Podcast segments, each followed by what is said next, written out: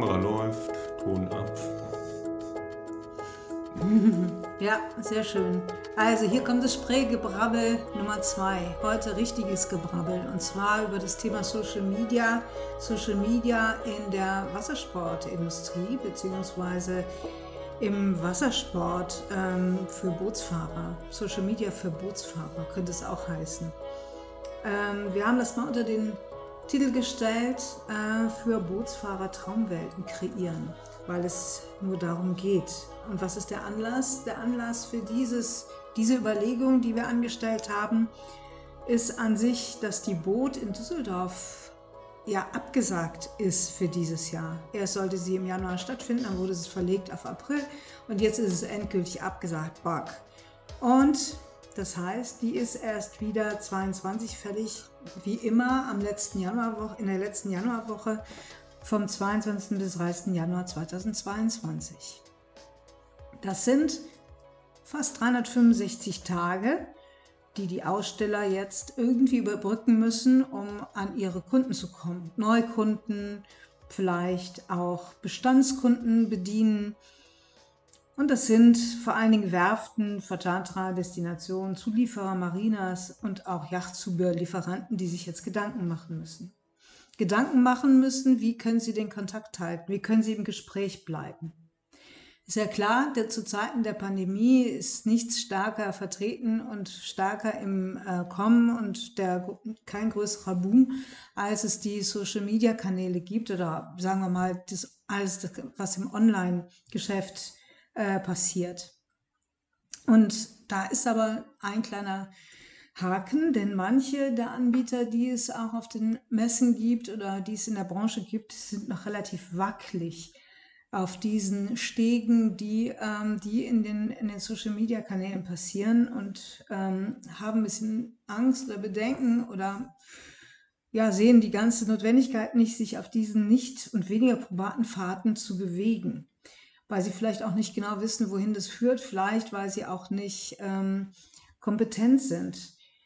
Aber was ähm, zu sagen ist und wo eine Konstanze vorhanden ist, ist definitiv da, dass man sagen kann, die Kunden, die bleiben natürlich gleich und die haben, wenn sie dann sich mit dem Bootfahren beschäftigen, äh, nichts anderes im Kopf, als eigentlich zu träumen. Und sie träumen von, ihren, von ihrer Freiheit auf dem Meer, sie träumen davon, Abenteurer zu sein, auf den Meeren der Welt unterwegs zu gern zu sein und sich den, den, den Naturgewalten hinzugeben. Mag dahingestellt sein, ob das wirklich so ist, aber auf jeden Fall ist das die Traumwelt, in denen man die Besucher trifft, die sich auf den, der Bootsmesse, insbesondere der Boot, durch die Hallen bewegen und ähm, im Grunde ihre Träume durch die Hallen tragen. Die Aufgabe ist es aus unserer Sicht nun, die Hallen ähm, und die Wege, die, die diese Bootsfahrer genommen haben, über, auf diese Social-Media-Kanäle zu verlegen und damit auch die Besucher online zu treffen. Da ist auch äh, zu sehen, ein Fakt mehr, dass ähm, es immer mehr Bootsfahrer gibt, denn die Pandemie hat eines auch gezeigt, dass jeder auf der Suche seiner eigenen Insel ist. Also man, das Boot, der Bootsfahrer, wird zur eigenen Insel. Und da ist ganz gleich erstmal die Vorstellung, ob man ein eigenes Boot hat oder ob man sich ein Boot chartert. Man konnte das an den Zahlen der letzten Saison sehen dass die ähm, Vercharter insbesondere in Deutschland und insbesondere die Binnenreviere, insbesondere die Motorboote führerscheinfrei einen extremen Boom erfahren haben. Der geht so weit, dass schon seit Herbst 20, ich habe mit einigen Vercharterern gesprochen, eine gute Buchungszahl vorhanden ist. Und einige Vercharterer berichten davon, dass sie fast ausgebucht sind zur kommenden Saison. Also die Hoffnung, ähm, dann, dass auch in dieser Saison wieder sehr viel mehr Bootsfahrer auf die Meere gehen, als es in den letzten Jahren gewesen ist, äh, durchaus ähm, richtig. Denn die meisten wollen sich unabhängig machen von dem Regelwerk aus Maskenpflicht, aus der Kontaktsperre und natürlich den Unwägbarkeiten, die es bei Restaurant- und Hotelöffnungen gibt. Man will sich selbst das Schicksal in die Hand nehmen. Und auch ähm, Reiseumfragen haben ergeben, dass jeder am liebsten sofort ähm, aufbrechen würde und eine Reise machen würde. Vor allem allerdings eher in Deutschland selbst, also national bezogen. Nun ist halt nicht nur das ein Faktor, der den Anbietern der Wassersportindustrie in die Hände spielt, sondern auch, dass jetzt natürlich ein extremer Segelhype existiert, bedingt durch die Teilnahme von dem deutschen Segler Boris Herrmann bei der Vendée Globe und seinen grandiosen Segelleistungen.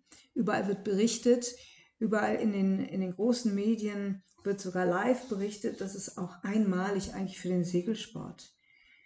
Das heißt, ähm, es kann auch sein, dass hier nochmal ein Boom entsteht. Und da haben wir uns bei den einzelnen Anbietern einmal umgeschaut, haben uns die Social-Media-Kanäle und die Präsenz von Werften zum Beispiel angeschaut, aber auch von Vercharterern, auch von Marinas oder Tourismusdestinationen. Zusammenfassend lässt sich einfach nur sagen und das auf die Formel bringen, hey, da ist bei allen noch ganz viel drin, was noch ausgeweitet werden könnte.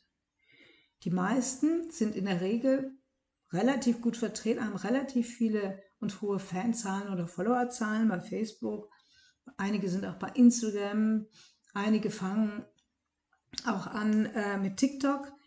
Das ist alles nicht schlecht, aber man kann einfach sagen, eine Interaktivität, also das, was die Social Media tatsächlich ausmacht, ist kaum vorhanden. Meist geht es nicht über eine eindimensionale Informationsgabe oder über schöne Bilder posten hinaus. Ich denke mal, es liegt ganz oft daran, dass der Wert bzw. die ja, die Kraft, die auch in den Social-Media-Kanälen liegt, nicht erkannt ist und auch viele die gesamte Klaviatur der Social-Media-Möglichkeiten nicht kennen.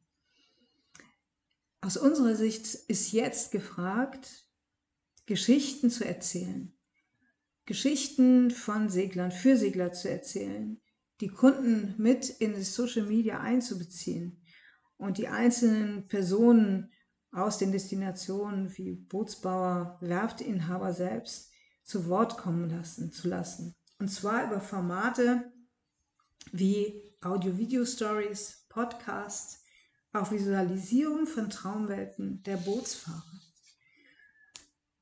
Und wir haben erkannt oder gesehen und wir sagen, es ist jetzt der Moment und jetzt besteht die Aufgabe darin, diese Traumwelten für die Kunden zu schaffen.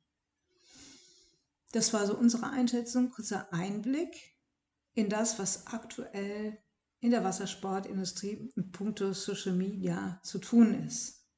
Und damit endet unser heutiger Podcast Spreegebrabbel und wir treffen uns wieder mit einer Nummer 3 zum Thema Landmaschinen.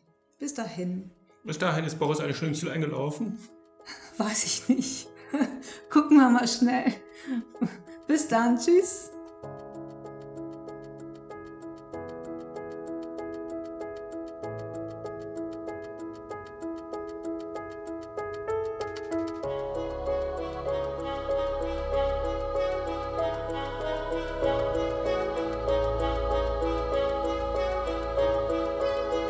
Bist du jetzt bereit, auch etwas zu sagen und ob wir es sagen können, wenn wir sehen, was man zu sagen hat?